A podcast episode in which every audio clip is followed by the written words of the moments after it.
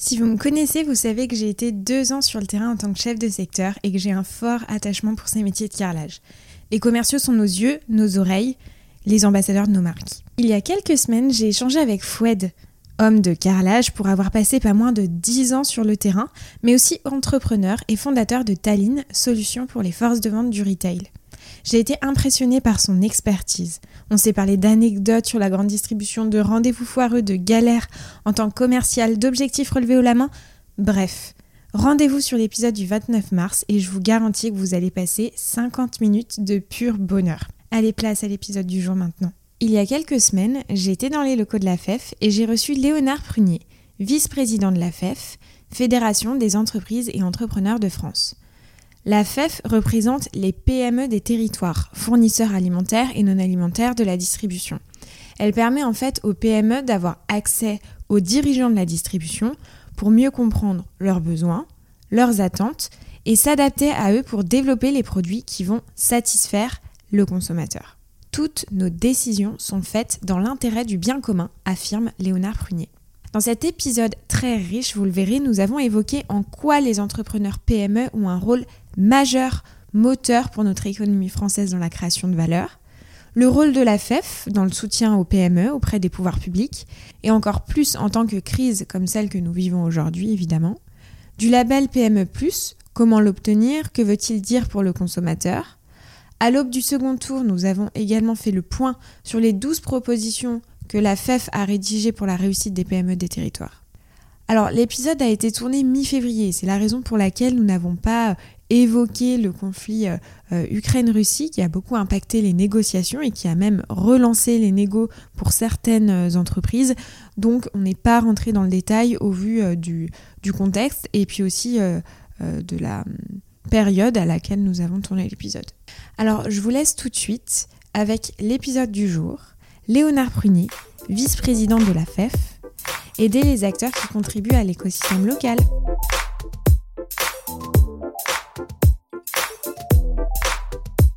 Bonjour Léonard Prunier. Bonjour Salomé. Eh bien, je suis ravie euh, de vous recevoir aujourd'hui euh, sur le podcast Sans filtre ajouté. En plus, on est dans les locaux de la FEF, donc c'est hyper agréable. Merci beaucoup euh, pour l'invitation. Alors, on va aujourd'hui parler de la FEF, ou plutôt appelée la Fédération des entreprises et entrepreneurs de France, et du rôle des fournisseurs PME de la distribution alimentaire et non alimentaire.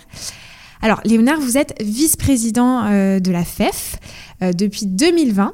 J'aimerais tout d'abord que vous nous racontiez votre parcours et puis euh, qu'est-ce qui vous a amené à rejoindre la FEF Alors nous, la FEF, l'entreprise a adhéré à la FEF en 2002 donc à l'époque, c'est papa qui a adhéré à la FEF, parce que nous, moi, je suis dirigeant aussi d'une entreprise familiale. Je suis, la quatrième génération. D'accord. Donc voilà. Quelle entreprise? Donc la Maison Prunier. Donc nous, on est spécialiste de la charcuterie euh, haut de gamme, notamment mhm. les rillettes du Mans, pâté, ballotine, euh, à Connery dans la Sarthe, qui est le berceau des rillettes. D'accord. c'est de là d'où part toute l'histoire des rillettes. Et le général de Gaulle avait déclaré Connery capitale des rillettes. Ah. Et alors on est arrivé à la FEF en 2002 pour euh, en fait améliorer notre lien avec nos clients distributeurs et apprendre à mieux les connaître.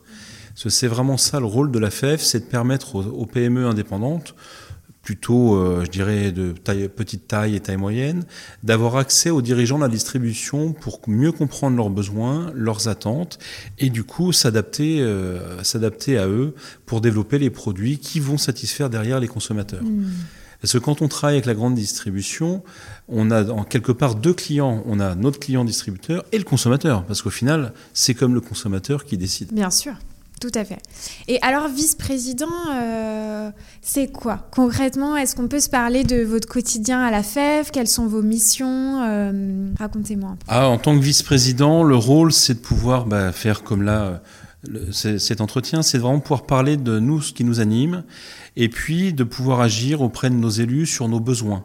Parce qu'une PME, on a des besoins assez spécifiques. On est des entreprises particulières dans le sens, on est très ancré dans les territoires, donc très en lien avec tout ce qui se passe au quotidiin dans, dans les villes et les villages françaises. Donc voilà, c'est ça le rôle et de et puis de porter la voix des PME. Et puis moi, je rêve de donner envie à des gens d'être entrepreneurs, mmh. de développer leur entreprise, de reprendre des entreprises familiales. En tant que euh, quatrième génération, je suis très attaché à ce que les entreprises restent familiales parce qu'on a vraiment un ancrage et on est attaché à tout ce qu'on fait et à mmh. nos produits. Bien sûr. Alors, j'aimerais savoir, euh, parce que, euh, voilà, vous l'avez dit, hein, vous êtes euh, vous-même entrepreneur PME indépendant à la tête d'une entreprise familiale. j'aimerais comprendre en quoi aujourd'hui les entrepreneurs PME ont un rôle majeur, vraiment moteur pour notre économie française dans la création de valeur. Est-ce que vous pouvez nous en parler? Ben, quand on est entrepreneur PME, on est très attaché. Moi, je vois notre entreprise est à Conéré. Moi, j'ai été à l'école à Conéré, enfant. J'y ai vécu. Je passais, euh, je sortais de l'école, euh, je rejoignais mes grands-parents ou mon père pour aller dans l'entreprise. Donc voilà, on est, on connaît très bien nos collaborateurs, les familles. On a des, on a aussi des collaborateurs de ces familles. Donc on fait, on contribue à l'écosystème local. Et puis nos décisions je dirais, sont faites au service de ce que j'appelle le bien commun. Donc c'est dans l'intérêt de l'entreprise, évidemment. Sur l'entreprise, nos entreprises doivent se développer, mais dans l'intérêt de la collectivité. Hein. on ne peut pas se mettre à dos le maire, les collaborateurs. Enfin, c'est n'est pas notre vision des choses. Donc ce qu'on fait, on le fait parce qu'on pense que c'est bon pour tout le monde. Alors justement, si on parle de la FEF, Comment euh, finalement euh, la FEF accompagne, soutient les PME euh, alimentaire ou non, hein, bien sûr, auprès de la distribution et des enseignes de la distribution. Et puis peut-être nous citer euh, quel type d'entreprise vous accompagnez euh, pour, pour qu'on ait un peu la, la vision. Alors la FEF, le but, donc, c'est de permettre aux entreprises de mieux connaître les clients, notamment distributeurs. Il y a la distribution française, il y a aussi ce qu'on appelle la restauration hors domicile, donc ce qu'ils vont revendre pour après la restauration collective, les restaurants. Donc on, a de nombreuses choses qu'on propose à nos adhérents. Pas que pour la grande distribution. Non, ah non, c'est ça c'est un point intéressant parce que je l'avais pas forcément en tête. Donc euh. Alors on parle souvent de la, grande distribution parce que historiquement c'était le, canal euh, privilégié, mhm. mais il y a aussi tout ce qui est restauration hors domicile, hors domicile. et puis de plus en plus l'export aussi. Comment on accompagne nos adhérents à aller à l'export, parce que c'est important, ça fait rayonner la France d'aller à l'export, donc c'est très important. Alors bon, il y a d'abord, euh, il y a tout un tas de formations, hein, parce que c'est comment comment travailler avec les clients, donc euh, comment préparer des revues de catégorie, par exemple, comment présenter ses produits. Il y a tout un tas d'échanges avec les clients qui passent euh, par des petits déjeuners, de rencontres, qui peuvent passer par des salons où on expose nos produits pour que nos clients connaissent nos produits. Et puis, il y a une chose très importante qu'on a développée depuis de nombreuses années à la FEF, c'est les accords avec les enseignes. Parce que nous, nous sommes des entrepreneurs et on croit à la contractualisation. Donc avec les enseignes, on passe des accords au nom de la fédération qui bénéficient à nos adhérents sur un traitement spécifique alors chaque enseigne développe euh, ses axes particuliers, certains c'est sur la logistique, certains sur la négociation, certains sur des statistiques, enfin quelque chose, des choses qui sont utiles à nos adhérents. Mais voilà. Mais l'important c'est, nous on prône le dialogue et la collaboration avec les clients, parce qu'on a tous besoin les uns des autres. Alors, vous avez souligné un point, euh, donc la formation, je trouve que c'est euh, très intéressant. Comment vous formez justement euh, les entreprises, vous vous entourez d'experts. Euh, comment sont données ces formations? Alors sur les formations, on s'appuie sur des, je dirais des personnes notamment extérieures, des consultants, certains qui ont déjà travaillé dans les clients, qui ont monté leur, cabinet de formation. Donc je pense à des formations sur la relation commerciale, sur la négociation, sur euh, des formations en droit notamment, parce qu'on a ce qu'on appelle les conditions générales de vente, donc là comment on est accompagné pour les rédiger, des formations donc sur la logistique, et puis après on est en train de développer de plus en plus des formations sur l'utilisation des réseaux sociaux, comment sert de Facebook. Alors, je vais peut-être rester euh, sur les anciens réseaux sociaux parce que moi, j'ai un peu plus de mal, mais tout ce qui est Facebook, Instagram, euh, Combini, Brut, les podcasts, enfin, voilà, c'est tout un nouveau monde qui évolue très très vite. Et, voilà, on a besoin d'accompagner euh, nos adhérents parce que on peut pas tous être experts de, de tout. Donc, c'est comment on est à l'écoute de ce qui se passe et sur comment on va toucher nos consommateurs. Et un autre point aussi que vous avez évoqué, donc vous accompagnez euh, les PME dans le développement euh, au niveau de la grande distribution, mais aussi euh, de la RHF et de l'export. J'imagine, enfin, c'est pas j'imagine, c'est quand même des domaines très différents. Quelles sont peut-être les spécificités entre ces différents domaines, entre grande distribution, grande distribution? Donc les auditeurs connaissent très bien parce qu'il y a des grandes négociations, mais qu'en est-il au niveau de l'export et justement de la RHF dans l'accompagnement Comment ça se passe concrètement aussi alors dans l'accompagnement, il y a aussi ce qu'on appelle nous des groupes de travail entre adhérents, où là on échange sur un thème particulier, les exports. Par exemple, donc il y a une, ce qu'on appelle une commission export qui se réunit régulièrement, et là où chacun peut faire part de ses problématiques, de ses astuces, On peut faire venir quelqu'un de l'externe, je pense à Business France ou des choses extérieures qui vont nous donner des informations de comment faire. Donc ça, je dirais, dès qu'on a besoin, on fait appel à des gens compétents. Et puis on a tous nos, on permanents à la FEF qui nous aident à s'appuyer sur les bonnes personnes. Parce que c'est l'export est quelque chose qui est très différent suivant chaque pays. Alors le grand export, hein, je parle euh, notamment en dehors de l'Union européenne, où là chaque pays a ses règles, ses agréments, c'est en fonction du métier que l'on a, qu'on soit dans l'alimentaire ou dans le non alimentaire parce qu'à la FEF, on a tous les types d'entreprises, hein, il n'y a pas que de l'alimentaire, mais voilà, il y a des réglementations très spécifiques à chaque fois. Vous faites partie des dix premières entreprises à avoir euh, rejoint le label euh, PME ⁇ pour un monde plus engagé en 2015, euh, quelques mois après sa création. Moi, ce que j'aimerais savoir, c'est est-ce que vous pouvez concrètement nous parler de ce label? Qu'est-ce que ça veut dire?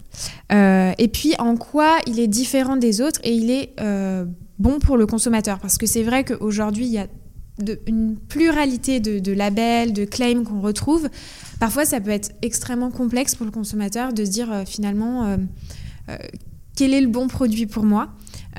du coup, j'aimerais beaucoup que vous me parliez de, ce label. Alors le label PME ⁇ on l'a créé en fin 2014, début 2015, parce qu'on a senti qu'on avait besoin d'avoir un label qui montre aux consommateurs que les produits étaient fabriqués par une entreprise indépendante et engagée. Parce qu'en fait, vous disiez, quand on est consommateur, comment savoir à qui appartient cette marque, quelles sont les valeurs qu'elle porte, enfin, euh, qu'est-ce que c'est comme produit, est-ce que qui est derrière. Euh. Et là, on s'est dit, à l'époque, hein, commençait à, à, se développer beaucoup de labels, mais on se disait il manque quelque chose adapté aux PME. Ce dans les PME, on fait beaucoup de choses hein, au quotidien, on prend beaucoup de décisions dans nos investissements, dans la par exemple, je pense à des gens qui font du travail sur les économies d'énergie, sur la récupération des eaux de pluie, qui ont des partenariats avec le monde agricole, mais on le fait parce qu'on trouve que c'est pertinent quelque part. On ne le fait pas pour le mettre en avant à la base. Et là, on s'est dit, il faut qu'on puisse porter jusqu'au consommateur cette information et surtout que les entreprises prennent conscience de tout ce qu'elles font. Et donc, le fait d'être audité, de, rentrer dans cette démarche, ben, ça nous oblige à se dire, mais qu'est-ce que j'ai fait de bien? Parce qu'en fait, c'est ça. Hein. Qu'est-ce qu'on a fait de bien dans l'entreprise? Quelles sont les bonnes décisions qu'on a prises Et comment on les met en avant?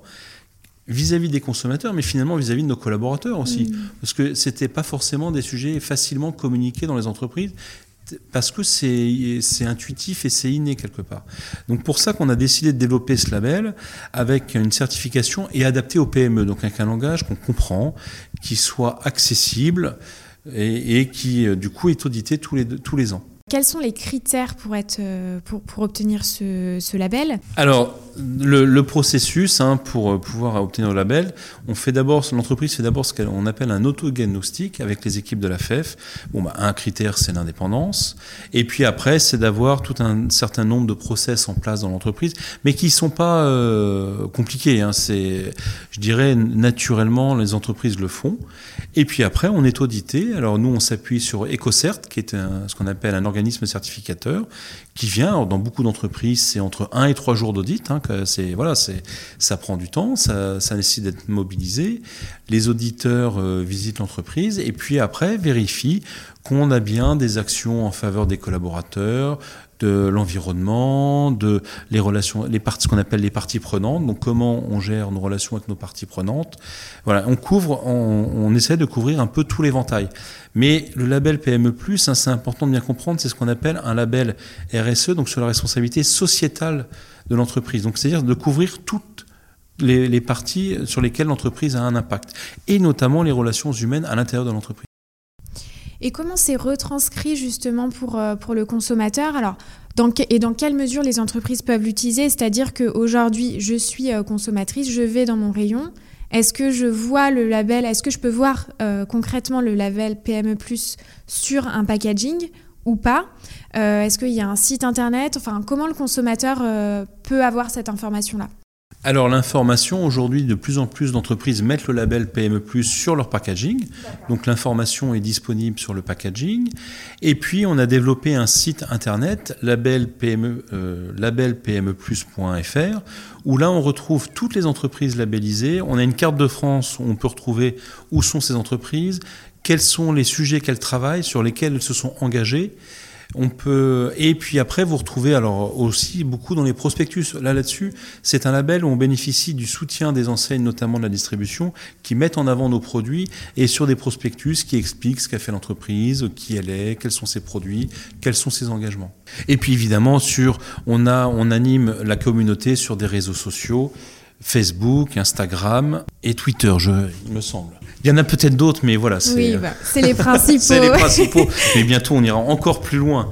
On est jeune, on a 7 ans, on, est en pleine évolution, donc c'est voilà, c'est important de continuer à se développer. Et j'avais une question, c'est vrai que que j'ai pas posée. Euh, euh, vous êtes combien à la FEF Parce que c'est vrai qu'au niveau de l'organisation, je, enfin, je, je la remonterai hein, la question. Là, c'est plus en off, mais vous êtes combien? Parce que je me rends pas compte. Alors, il y a un président, vice-président, et, et ensuite, finalement, euh, comment c'est constitué en interne? Alors, la FEF Aujourd'hui, on représente quelque part les 20 000 entreprises indépendantes qui travaillent avec la distribution et on est 1000 adhérents actifs. 1000 adhérents actifs. Et voilà. Et la FEF est dirigée aujourd'hui par ce qu'on appelle un conseil d'administration où on est 14 et puis on a notre équipe de permanents qui nous accompagnent et qui sont aux alentours d'une vingtaine. Avec un gros pôle, un, un pôle très très important qu'on a à la FEF, c'est tout ce qui est le pôle, ce qu'on appelle événementiel pour organiser nos événements de rencontres avec nos clients, donc les petits déjeuners, les salons. Alors maintenant, aujourd'hui, depuis deux ans, on a énormément développé la visio, mais on se rend compte que c'est ça aussi un avantage parce que ça permet de faire des,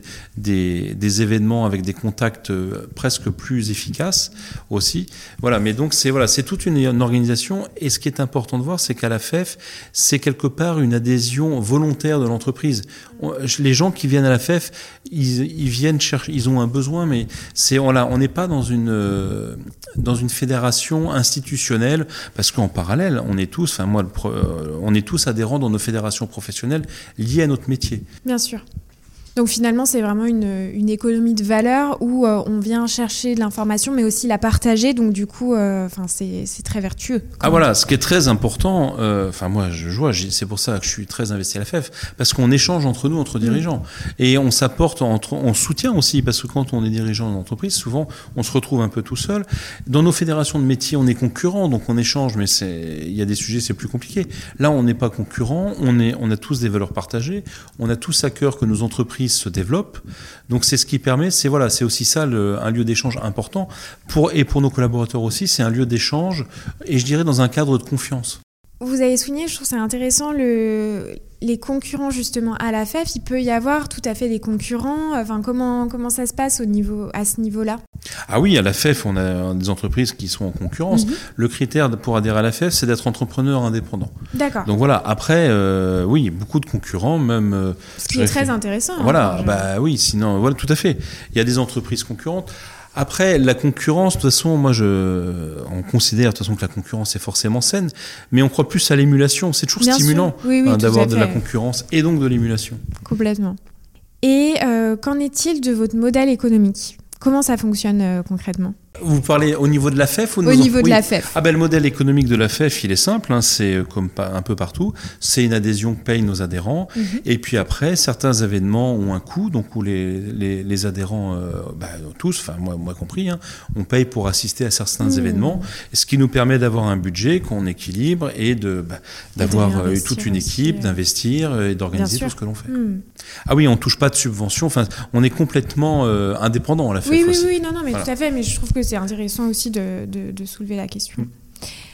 Alors, à l'heure où on se parle, on est le 25 février et il reste euh, quelques jours avant le, 1er mars, hein, la, date euh, butoir pour conclure euh, les négociations commerciales entre fournisseurs et distributeurs. Et cette année particulièrement rythmée et riche, difficile même hein, au niveau du, du, contexte inflationniste, à l'aube des élections, euh, il y a Galim 2, il y, a plein de, facteurs cette année euh, particulièrement euh, complexes.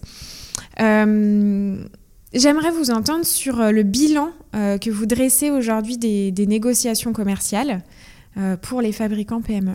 Alors, le bilan, j'y venir, mais c'est sûr que le contexte est très particulier cette année parce qu'on a à la fois la mise en place de la loi Egalim 2 qui a été votée, on va dire, bah, mise en application le 1er novembre, donc qui vient juste d'être voté, qui, qui, vient, qui comporte beaucoup, beaucoup de, de, sujets, et en même temps, un, je dirais une période d'augmentation, nous, de nos approvisionnements assez importante et à tous les niveaux, mais je dirais qui est un phénomène mondial. Donc euh, aujourd'hui, la, la, situation est quand même assez tendue pour nous, fabricants de PME.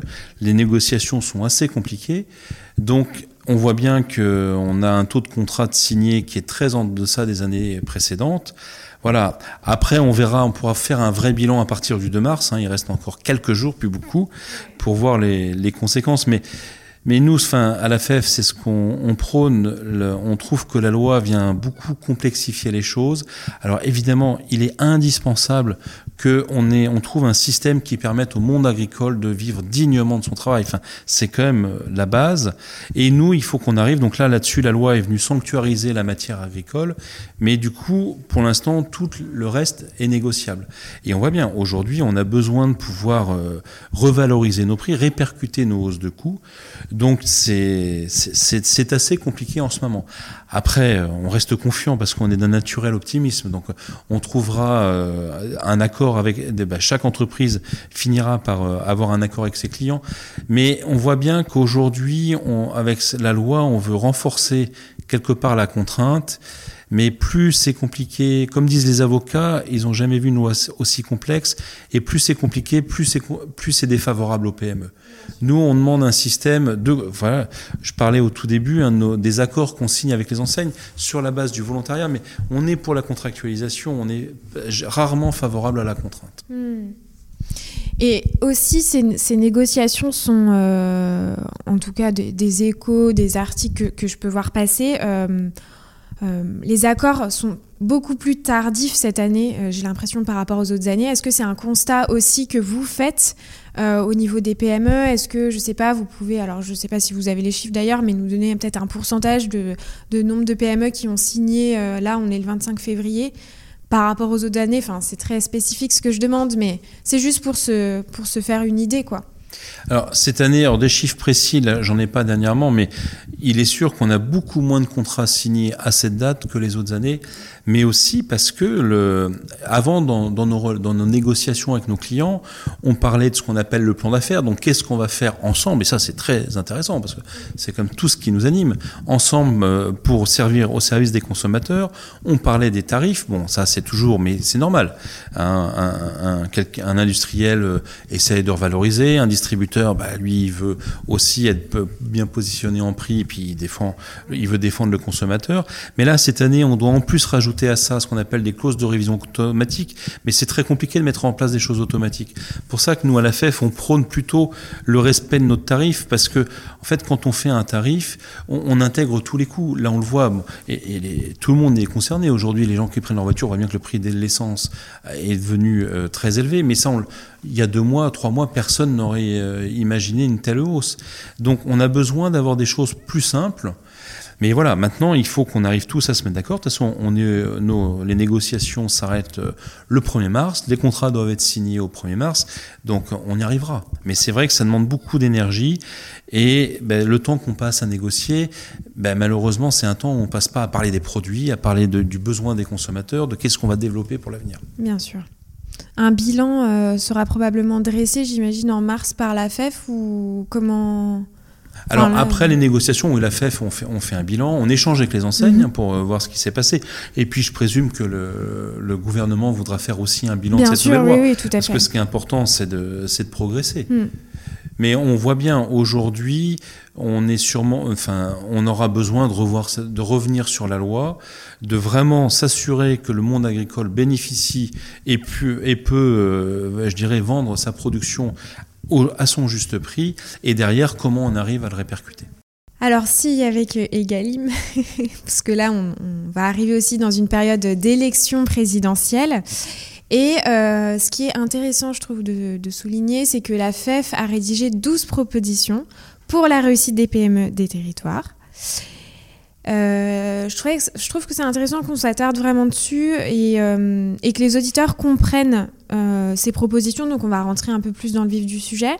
Et puis peut-être nous dire qu'est-ce qui a motivé la FEF à rédiger ces propositions et est-ce que c'est quelque chose de nouveau aussi? Ou c'est quelque chose que vous faites régulièrement alors, la FEF, voilà, on a rédigé des propositions pour les élections, l'élection présidentielle. On l'a déjà fait, mais on se rend compte que, je dirais, ça fait partie de nos évolutions à la FEF de plus en plus agir dans le débat public, parce que ben, on est convaincu que l'avenir de nos territoires passe par les entreprises indépendantes. Donc, c'est comment on vient porter la voix des entreprises indépendantes et proposer aux futurs élus, là, dans le cadre, des, une, des, faire des propositions qui soient adaptées. Là, on prône bah, une grande mesure, hein, c'est de mettre en place ce qu'on appelle le statut de l'entreprise à valeur humaine, parce qu'on considère qu'il faut rééquilibrer, je dirais, les choses pour les entreprises indépendantes. Les entreprises indépendantes ont des forces, ont des faiblesses. On voit, ben là on parlait juste avant de la loi Egalim 2, on voit que quand on, on met plus de contraintes, finalement, ça vient au détriment des entreprises indépendantes, parce que c'est très compliqué. Il faut s'appuyer sur beaucoup d'avocats, des conseils. Enfin, c'est pas euh, voilà. Donc on, est, on se dit qu'on on propose. Alors on pourrait nous dire un énième statut oui, mais quelque chose pour venir marquer la différence et simplifier quelque part pour ces entreprises leur fonctionnement. Avec le critère de l'indépendance, parce que nous, on, considère que c'est important de s'appuyer sur euh, qui est quelque part l'actionnaire, parce que, enfin, moi, je vais prendre mon exemple, hein, je vis euh, sur mon territoire, donc j'ai envie que mon territoire se porte bien. On a mis une limite de taille aussi, parce qu'après un, un, certain niveau de taille, les entreprises ont d'autres problématiques, mais qui, qui, sont différentes, et en étant euh, attentif sur la contribution à la collectivité en termes de sites de production et d'emploi. Donc voilà, ce qu'on souhaiterait voir reconnaître, c'est un statut adapté aux entreprises indépendantes. Et, aujourd'hui, les règles existent déjà. Hein. On prend dans le cas d'une entreprise, alors là, ça touche les entreprises, mais les règles ne sont pas les mêmes suivant l'effectif de l'entreprise. Donc, c'est des choses qui nous paraissent tout à fait sensées et utiles, mais au service du bien commun et de l'intérêt général. Mmh. Est-ce que justement vous pouvez nous lister quelques-unes des propositions et comment euh, elles pourraient s'appliquer? Euh, Il y a une des propositions qui, résonne particulièrement en tout cas avec l'actualité, c'est garantir le respect du tarif fournisseur. Euh, concrètement, comment ça pourrait s'appliquer? Ah oui, alors ça c'est notre grand sujet parce que en fait, aujourd'hui, dans le fonctionnement, une entreprise fait son tarif, l'envoie, et puis là, on commence à négocier beaucoup de choses. Et quand on construit notre tarif, en fait, on, prend tous nos éléments, la part agricole, les salaires, l'investissement. Et nous, ce qu'on pense, c'est qu'aujourd'hui, la loi essaie de plus en plus de rajouter des, là, des, clauses de révision automatique, des contraintes, mais ça fonctionne pas bien parce que c'est trop compliqué.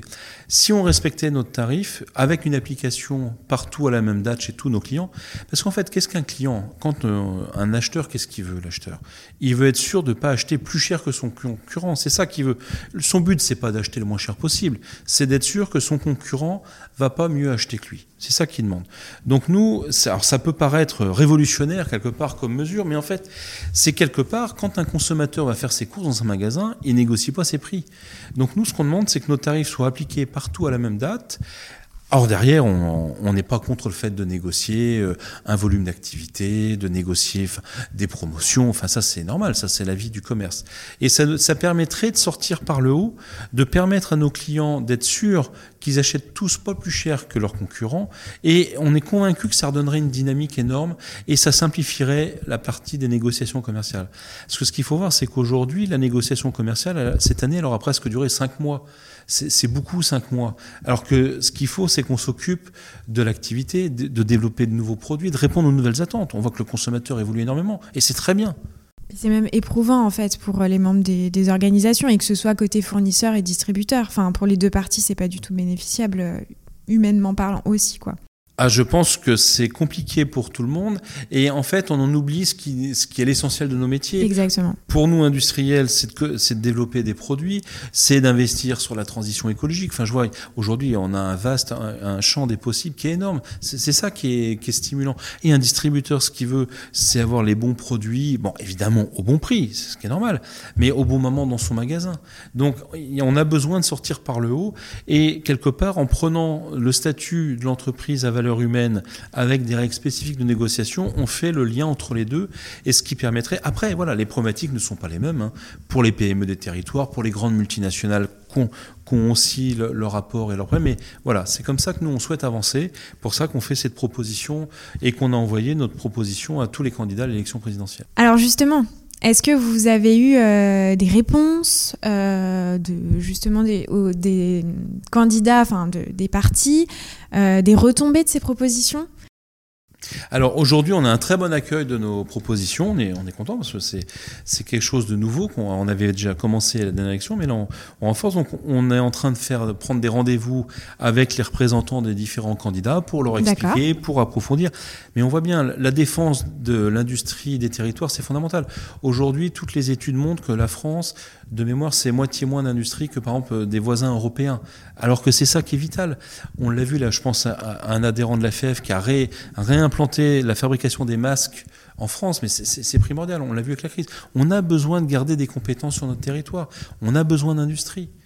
Donc c'est très très important et on voit bien que l'accueil il est très bon au niveau de toutes les équipes de campagne. Maintenant, on, les on va les rencontrer au fur et à mesure, leur expliquer. Après, ils retiendront pas nos propositions, ça c'est leur liberté. Mais on aura pu construire un dialogue. Et tous sont évidemment à l'écoute, enfin, ça fait plutôt sens euh, par rapport aux élections et aussi aux propositions qui sont, qui sont mises en place. À, ma connaissance, pour l'instant, ils sont hmm. tous à l'écoute. Après, est-ce qu'ils iront, et on le souhaite, hein, on leur propose de, de, signer le serment PME, qui sera un engagement ferme de leur part à aller sur nos propositions. Après, voilà, chaque, chaque candidat euh, réfléchira parce que chacun doit construire. Et puis, ils sont aujourd'hui, euh, beaucoup de, de personnes leur font des propositions. Mais voilà, on souhaite que les candidats s'engagent pour le développement des PME indépendantes industrielles du territoire français. Eh bien écoutez, euh, Léonard, merci beaucoup en tout cas pour cet échange.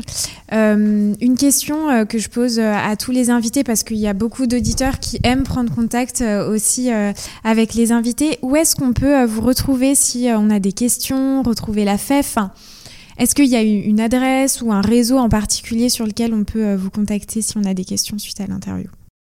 Alors, suite à l'interview, il ne faut pas hésiter à contacter la FEF, alors soit sur les réseaux sociaux, soit sur, euh, par téléphone. Alors, je ne peux pas vous dire le numéro de téléphone parce que je ne le connais pas par cœur. voilà. Moi, vous pouvez me connecter, contacter pareil sur les réseaux sociaux. Enfin, voilà, il y a LinkedIn, il y a, on est euh, voilà, très accessible. Eh bien, merci beaucoup en tout cas. Merci beaucoup, Salvé.